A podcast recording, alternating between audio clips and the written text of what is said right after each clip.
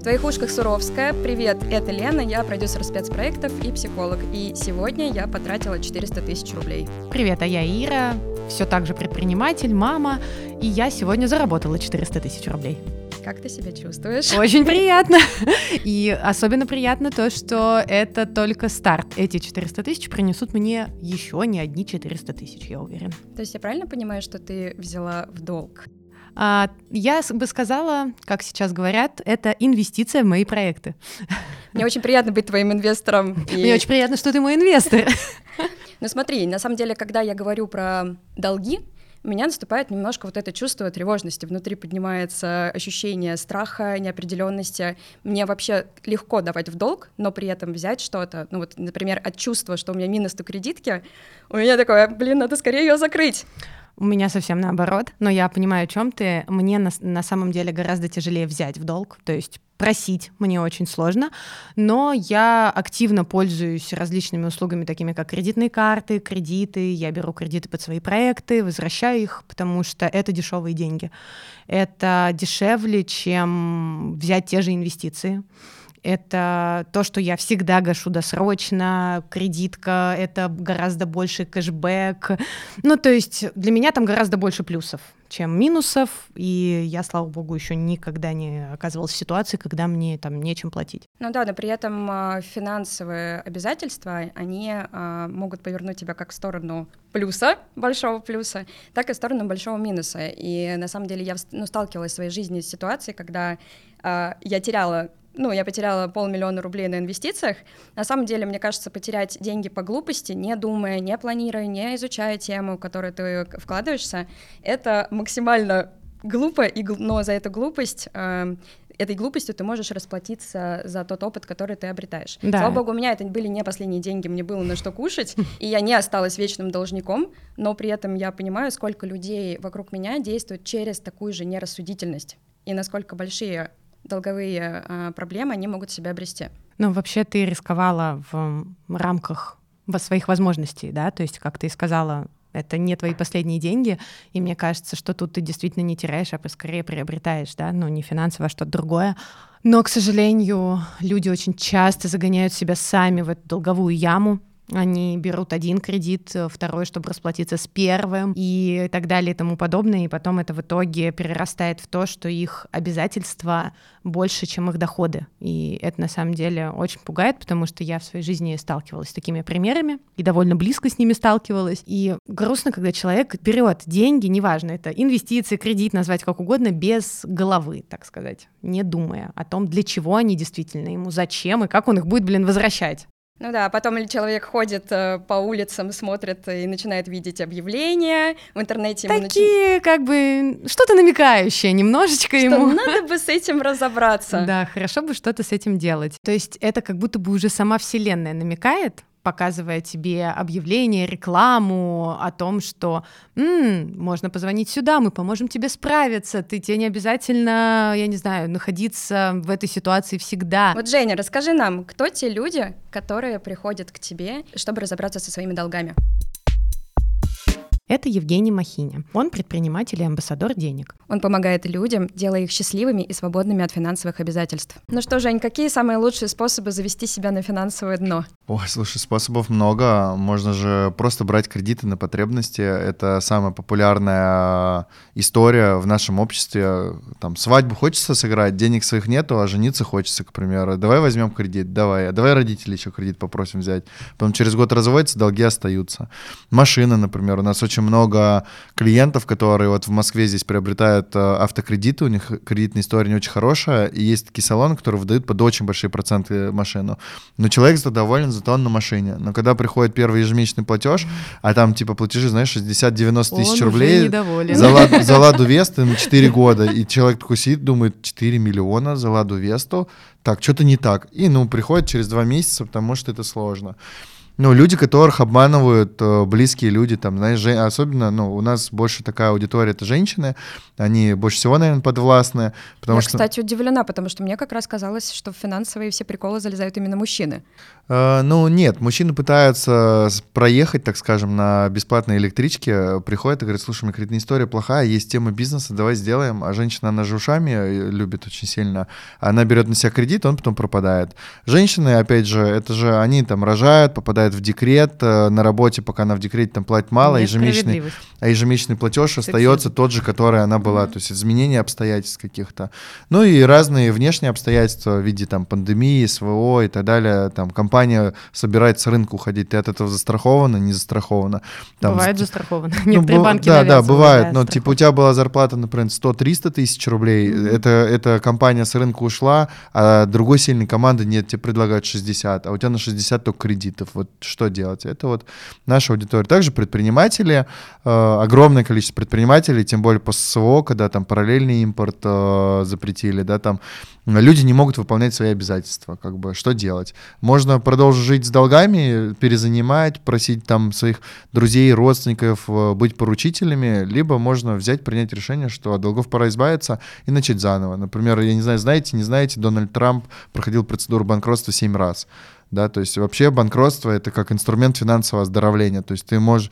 э, Люди, которые знают э, свои права, они могут быстро адаптироваться. То есть ошибился, заново попробовал, ошибился, заново попробовал. А люди, которые не знают своих законных прав, он ошибился на 10 лет, утонул, потом через 10 лет сосед пришел и сказал, слушай, да я уже давно обанкротился, иди тоже. Он такой, а, да, ну ладно, пойду. И вот, ну, проходит очень много количества лет, пока сосед вот такой не придет и не скажет, пора.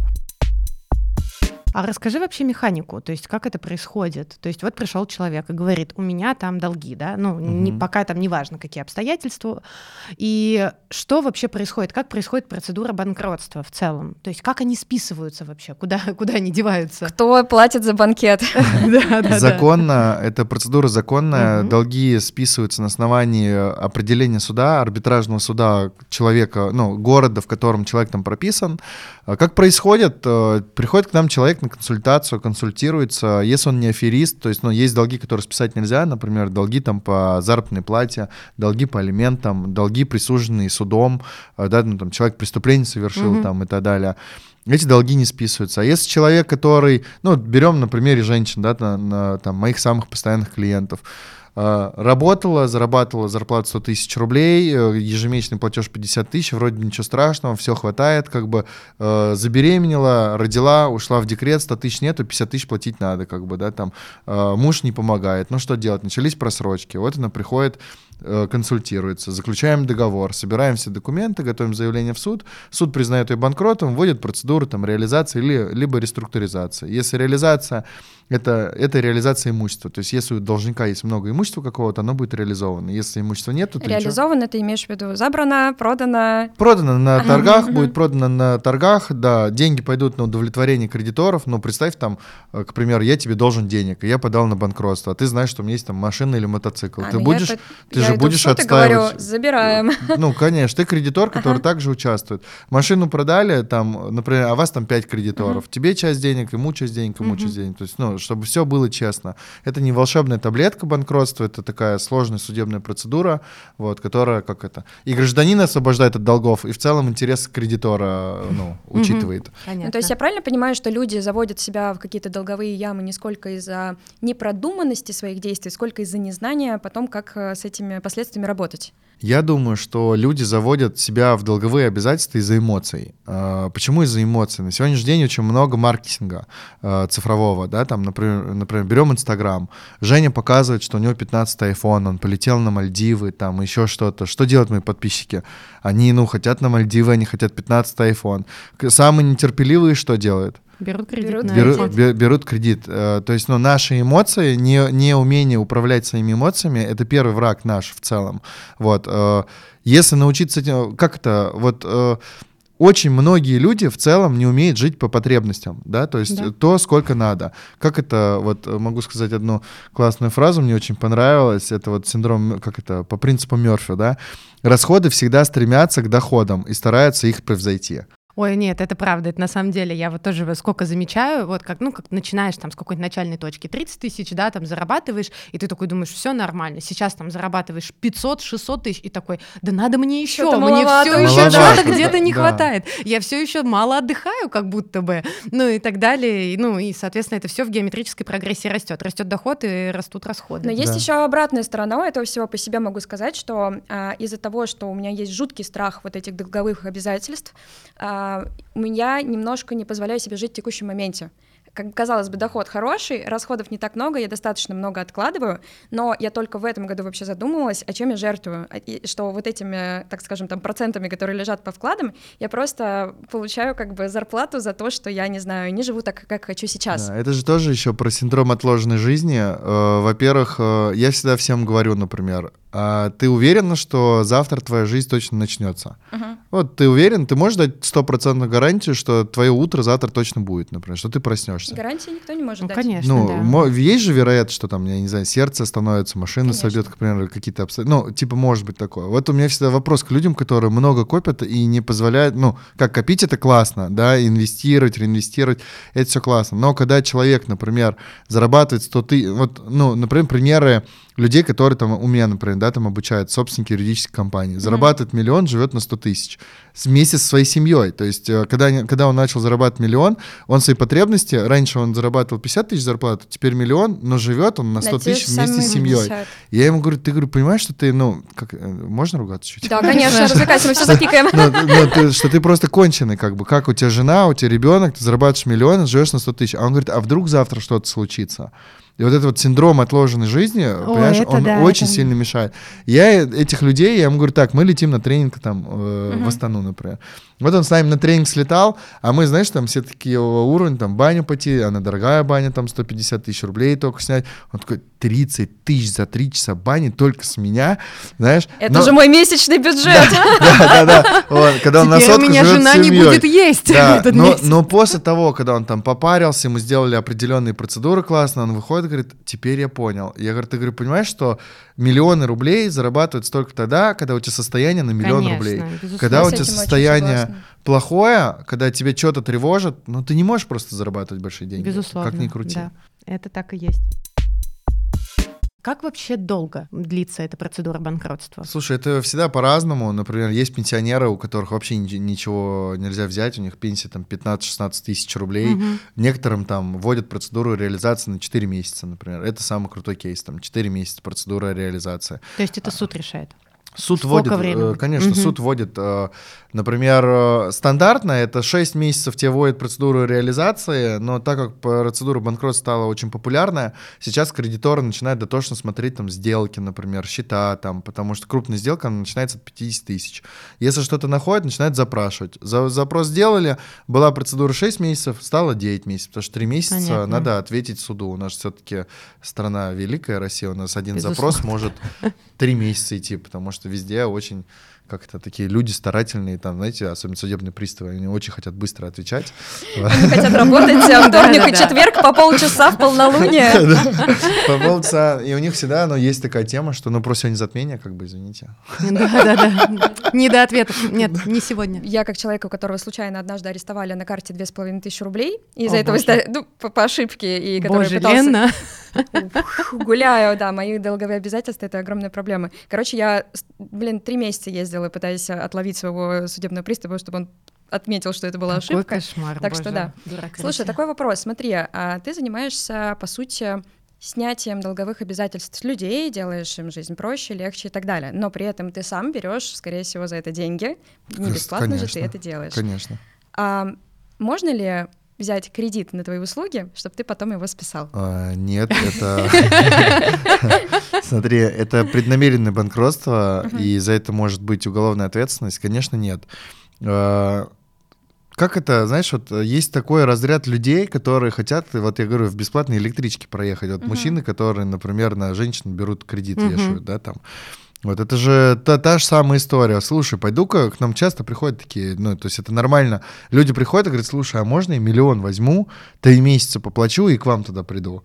Вот, ну, и люди пытаются, у нас же из-за нашего вот э, как-то менталитета, то, что мы не очень привыкли к богатству и к деньгам, mm-hmm. люди пытаются всеми способами украсть, обмануть, э, что-то придумать, какую-то темку, Слушай, схемку. Я вот, вставлю про украсть, обмануть. У меня с кофе-поинты стоят свои, и я вот смеюсь, то, что там сахар, знаешь, О, чтобы да. в кофе положить, и люди вот их хлебом не кормили, они просто подходят и вот так вот Берут, руками да. этот сахар разогребают. И был кейс, ну, спрашивали действительно у мужчин, вот он набрал и говорят, чувак, пойдем, вот мы в пятерочке, сейчас куплю тебе сахар. Вот куплю, оставь мой порционный. Вот типа ты зачем его вообще, блин, взял? То есть он ему нахрен не нужен. Просто вот все, что плохо лежит. Да, это, это же надо не... взять. И даже хорошо то, что лежит. Просто просто это посложнее взять. Да, просто знаешь, как э, люди на сегодняшний день не верят в то, что деньги можно зарабатывать легко. Э, люди на сегодняшний день не хотят вообще от слова совсем учиться. Они не понимают, что новые навыки — это новые деньги, да, там. Э, они как, э, вот, знаешь, это же я там три года назад, который думал, что миллион может только спиздить. Ну, мне кажется, это скорее, знаешь, чуть поколение до нас, да, то есть наших родителей, а мы в этом воспитались, и что-то еще, ну, впитываем. Кто-то просто идет по другому пути развития, да, где-то с чем-то сталкивается и идет в это, а кто-то нет. Потому что, ну, в моем сейчас окружении, ну, уже таких людей, ну, я даже не найду. То есть Это, у меня, конечно. да, все как бы стремятся куда-то, что-то делают, и, ну, вообще чего-то хотят от жизни, да, и не думают о том, как бы мне это украсть, или то, что для того, чтобы мне заработать, надо пахать 24 часа. Ну, такого все равно на самом деле супер много. Я могу по себе Есть. сказать, нет, что... я не, спо... очень, я не говорю, что этого много, нет, но этого стало гораздо меньше. То есть это больше все-таки поколение до. Я прям нацеленно ходила и перепрошивала себе мозги, потому что приходила, смотрела, как делают люди, смотрела, через что они зарабатывают, и я такая, ого, то есть можно вот это вот не 24 на 7, можно полегче и так далее. И как только я успокоилась, вот реально успокоилась, все пошло. Да, знаешь, э, на эту тему могу рассказать. Это, я сейчас был на тренинге э, коммуникации и лидерское общение. И мы, у меня попалось одно непонятое слово, называется пространство. Вот, вот, э, например, как вы думаете, что такое пространство? В каком контексте? Ну вот своего давай. Вот твое пространство. Мое пространство? Что это? Да. Ну, у меня бы, наверное, здесь ответила, что это совокупность э, физического, э, того, что всего того, что находится в поле моего внимания, то, где mm-hmm. я нахожусь, и, наверное, это у меня связано это слово сцеплен с сознанием, то есть что внутри mm-hmm. моего сознания, что я могу из этого пространства быстро достать и быстро как-то переваривать начать. Mm-hmm. Окей, смотри, э, пространство — это точка видения протяженности. Пространство, точка видения — это ты. То есть то, то, откуда ты смотришь, точка видения. А протяженность — это то, куда ты смотришь, насколько далеко ты можешь смотреть. Вот, например, когда тебе говорят, э, ты классно выглядишь, ты классно ведешь подкаст, что происходит с твоим пространством? Мы заработали денег, вот твоя доля 500 тысяч рублей угу. — это твои деньги. Что а, происходит?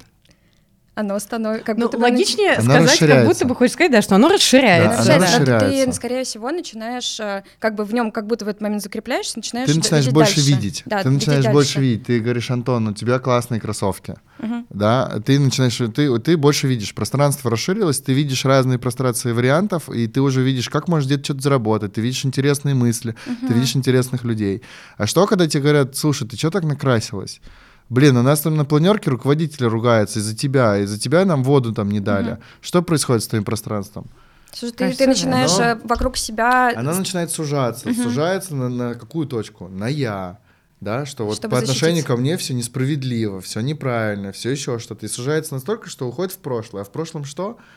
Страдания да, как бы, вот. И э, как вот ты сказала, да, что начала когда ходить, смотреть, угу. увидела, что что-то получается, пространство начало расширяться, и ты начала видеть просто разные возможности. Да, у меня мозг перевернулся, вскрылся, и, и вообще угу. в шоке, что мир вообще другой, не тот, который я думала. Со совсем другой. Так вот, э, и люди, если бы каждый вот в целом понимал, что для того, чтобы что-то увидеть или начать что-то замечать, знаешь, я вот всем еще говорю очень классное правило, когда тебе плохо или ты считаешь, что кто-то по отношению к тебе сделал что-то плохо или виноват, сходи помоги другому. Потому что ты увидишь в тех глазах себя, то есть, ну, это зеркало такое. Когда человек порадуется, э, скажет вам спасибо, то у тебя изменится твое 100% состояние, и ты поймешь, блин, и, и, скорее всего, 100% в этот момент тебе тоже начнут помогать. И если, кстати, это опустить на уровень нейрофизиологии, то это тупо работа зеркальных нейронов, потому Зеркаль, что даже, да. чтобы себе прошивать классное состояние с утра, можно просто подойти к зеркалу и улыбнуться. Да. Все. Наш мозг, он не понимает различия между а, воображением и реальностью, между а, тем, что он видит в зеркале, и тем, что он видит, не знаю, на других людях. И поэтому даже от собственной улыбки у тебя может пойти процесс, что у тебя поднимается хорошее состояние, настроение. То есть даже такие не зря же аффирмации для этого придуманы. Аффирмации или там астрологи на день пишут «Сегодня надо сказать, у меня самый прекрасный день, я, моя вселенная изобильна». Делаешь так? Конечно, вот сегодня у меня даже в истории то же самое. Сегодня сказали, что сегодня какой-то самый сильный день, и я сегодня тоже выложил, моя э, жизнь изобильная, и я имею все, что я хочу. Это же факт. Это в кайф. Это да. Вернемся немножечко, да, по поводу банкротства. Еще такой момент. Э, например, человек, когда там любой, неважно, э, решил этим заняться вопросом, но у него есть там квартира, и та есть машина. Но как бы зарплата, да, там, э, или какой-то доход его не позволяет ему платить другие обязательства. Но вот ему не хочется лишаться, это его единственная квартира. То есть банкротство как бы, получается, вынуждает, да, избавиться от квартиры на списание долгов. При банкротстве никто единственное жилье у вас не заберет. Единственное, единственное жилье у вас остается. Что касается, если у вас есть автотранспорт, например, если у вас пока что еще просрочек нету, то угу. в целом вы его можете даже продать, например, да, угу. или, ну как, продать, там, переписать на друга, там, к примеру, но при этом вы должны часть денег заплатить, например, кредиторам, чтобы все были удовлетворены, куда, потра... ну, куда была там машина, например, э, делать. Э, что касается, например, у нас частый вопрос, то же самое сразу могу ответить по поводу путешествий. Можно ли путешествовать после да. банкротства? Угу. Да, можно. Никто вас за загранпаспорт не заберет. Например, люди, у которых уже есть просрочки, э, и им вы за границу запретили судебные приставы, то в момент введения процедуры банкротства все э, полномочия судебных приставов прекращаются.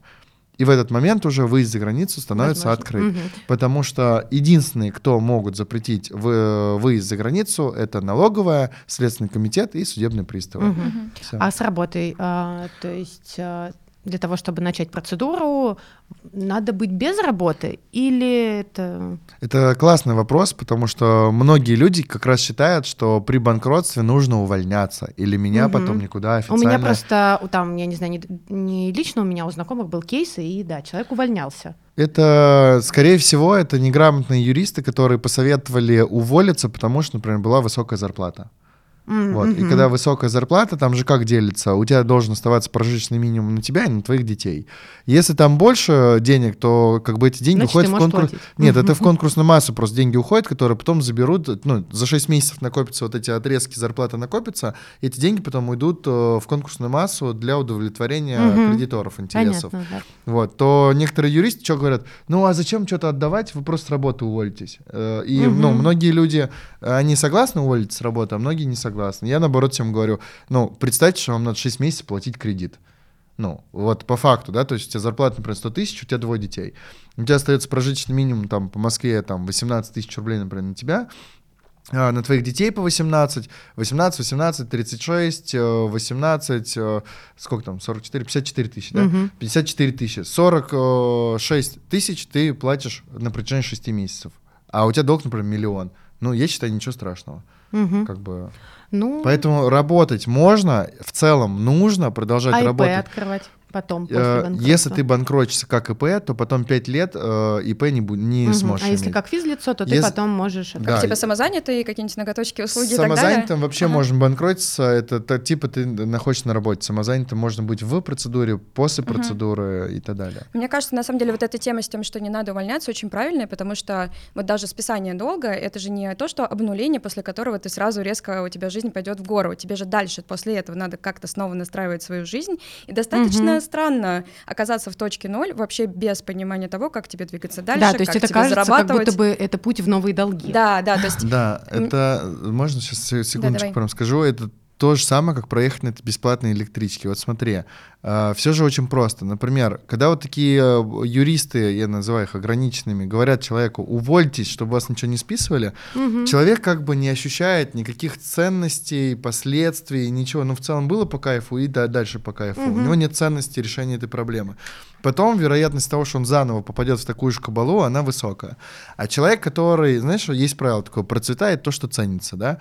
А если человек как бы э, ответственно отнесся к выполнению, к своим обязательствам, ну, буду работать, буду платить, он вот эти 6 месяцев поплатил, понял, как без денег, ну, тяжеловато немножко жить, то вероятность, что после определения суда он больше-то не попадет, очень высокая. Безусловно. Наши клиенты приходят потом к нам и говорят, я больше никогда не возьму в кредит, потому что те 100 тысяч рублей, на которые я продолжаю жить, мне их теперь просто вот так вот.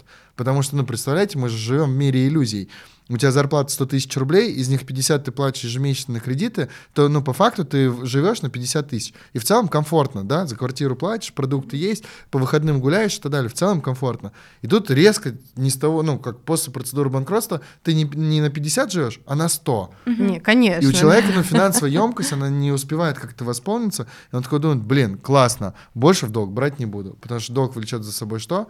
Новые обязательства отдавать. Угу.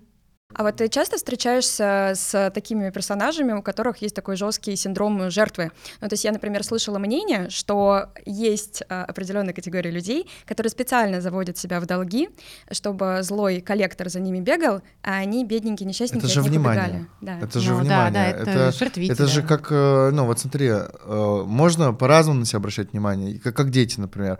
Один ребенок подходит, говорит, мама, я тебя люблю, к примеру, и мама uh-huh. говорит, блин, я тебя тоже люблю. Uh-huh. А другой ребенок подходит, мама, тебя люблю, мама ему ну, промолчала, ему внимание, он пошел стакан разбил.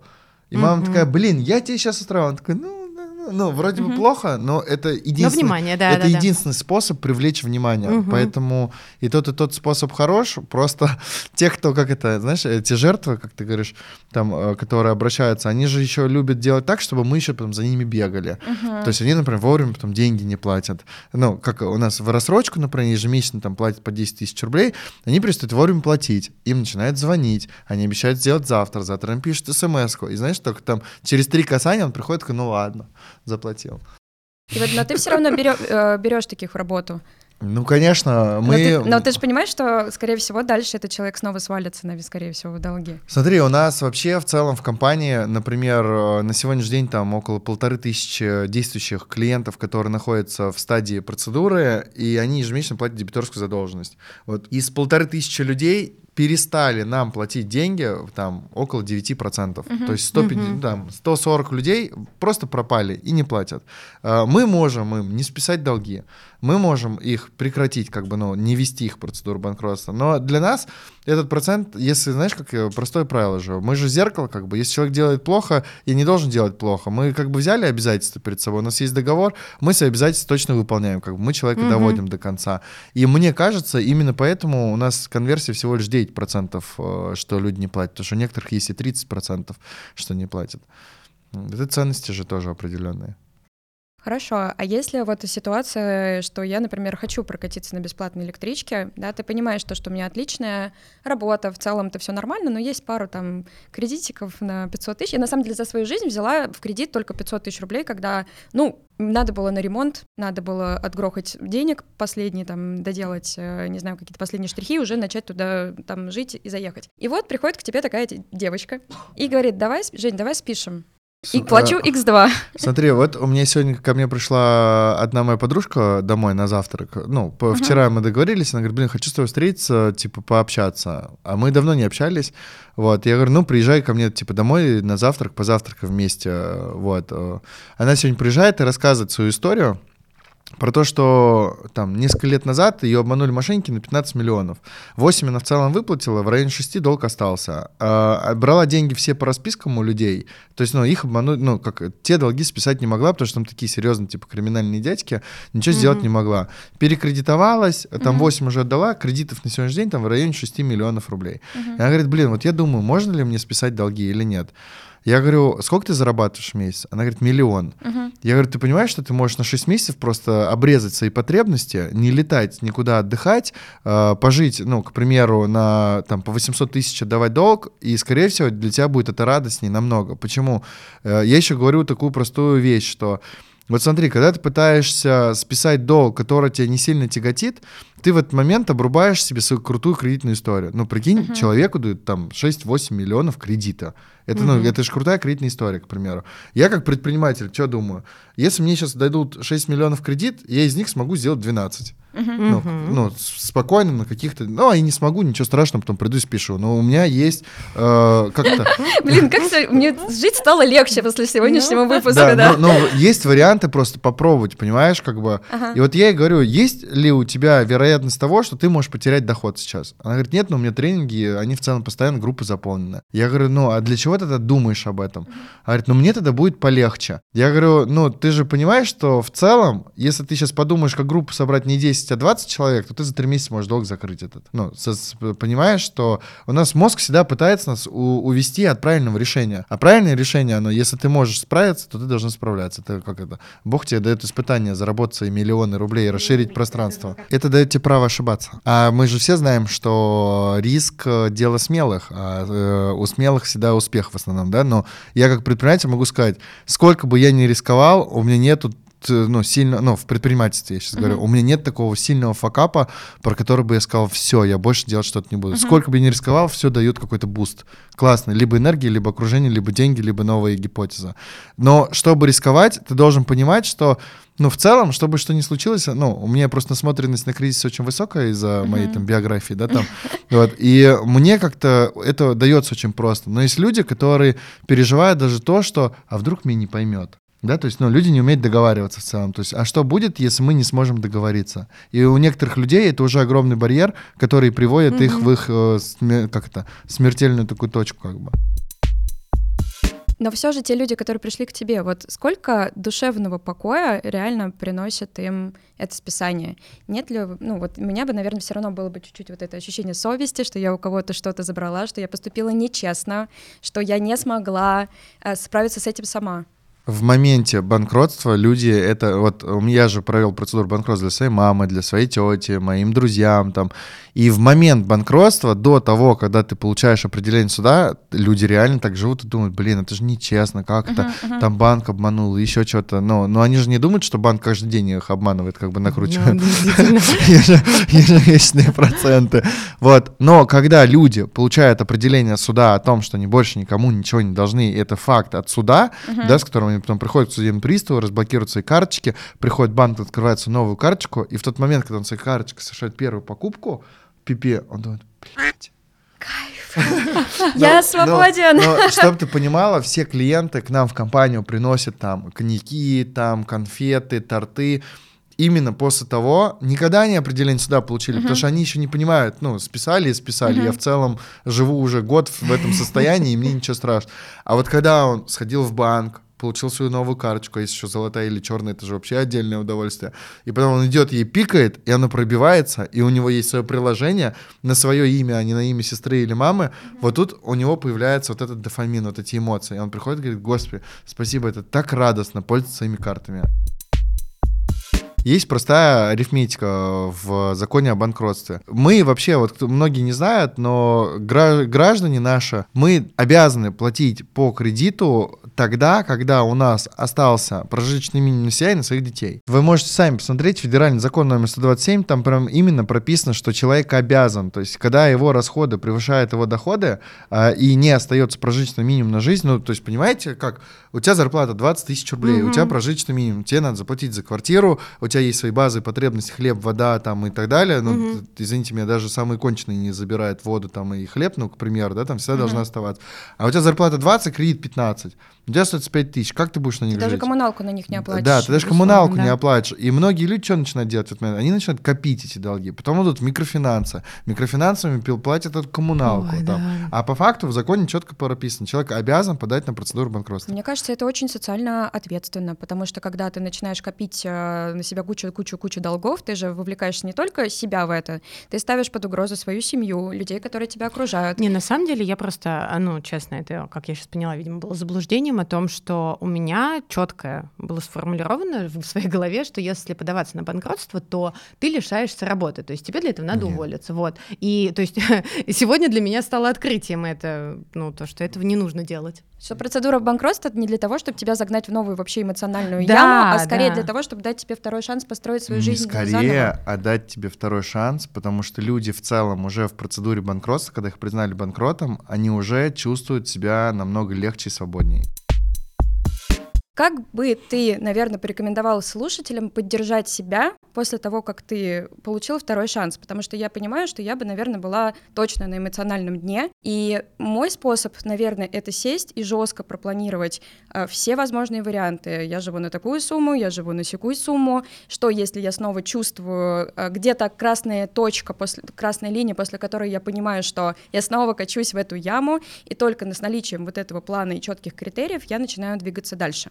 Откройте маленький секрет, чтобы ты не думала э, и наоборот немножечко поняла, что ты находишься достаточно на высоком уровне восприятия, потому Мгм. что многие люди в целом не понимают, что такое планировать. Да, я только И- хотела сказать, Это- это Типа, Лена, это чисто твоя, ну, ну не Да. чисто твоя, условно, Да. да, но то есть большинство людей вообще этим не занимаются, у них даже в мыслях нет, чтобы что-то планировать. А, а Даже если ты спросишь, что означает это слово, скорее всего, это будет не про то, про что Мгм. говоришь ты. А, Конечно, это классно, когда люди понимают, что надо планировать, там, делать декомпозиции там, и так далее. Слушайте, ну из того, что я слышу по итогам нашего разговора, что долги это даже не так уж и плохо, сколько это классное зеркало, в которое ты можешь посмотреться.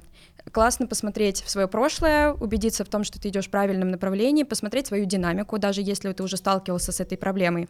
Но я как э, как, наверное, сейчас со стороны психолога могу сказать так, что если ваше эмоциональное состояние подсказывает вам, что ваше финансовое э, положение сейчас скорее у вас отнимает энергию, оно вас травит, у вас тревога и так далее, значит, нужно это менять.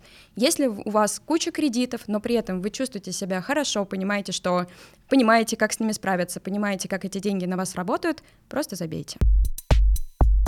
Мне очень понравилось, Жень, спасибо тебе большое. На самом деле, для меня тема долга, она достаточно депрессивная. Но сегодня, ну Если серьезно, посмотреть на нее под другим углом, то она другая. я сегодня посмотрела с помощью тебя на нее под другим углом. Мне теперь кажется, что это, вот как я уже сказала, это и классное зеркало себя, и большая, не знаю, лупа для новых возможностей.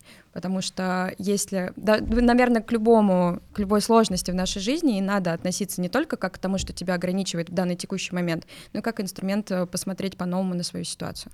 Сто процентов. А мы же все знаем, что как-то любой успех, он приходит через стресс. Сначала у человека стресс, как, э, я не знаю ни одного предпринимателя, который бы добивался классных успехов, потому что у него все хорошо. Вот ни одного не знаю. По факту мы все предприниматели, мы немного невротики такие. То есть, ну, у нас Мгм. случился какой-то стресс, например, родители небогатые. И я в детстве говорил, да я не буду так жить, я не буду жить в этой квартире.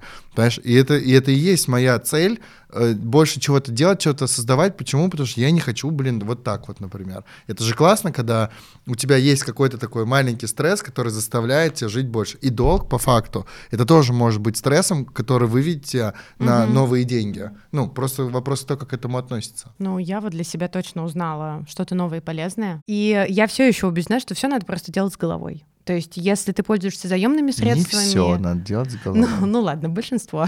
Надо очень многое делать со стороны чувств, состояний и эмоций. И вот я первую не очередь. договорила как раз, Да. то, что очень важно делать все с головой, если это заемные средства, если, не знаю, инвестиции, кредиты, можно как угодно назвать, то есть надо понимать, для чего они, как ты их будешь платить, но и делать, и брать их только на то, что тебе отзывается. Ну, то есть очень важно на свои чувства тоже опираться. Но на этом фоне теперь э, моя инвестиция Ир, в твой бизнес кажется вообще супер э, решением, потому что я по-новому посмотрела абсолютно на деньги и верю, что ты мне их отдашь. Я думала, веришь в меня, в мой бизнес. Конечно, я Нет, у тебя точно все получится.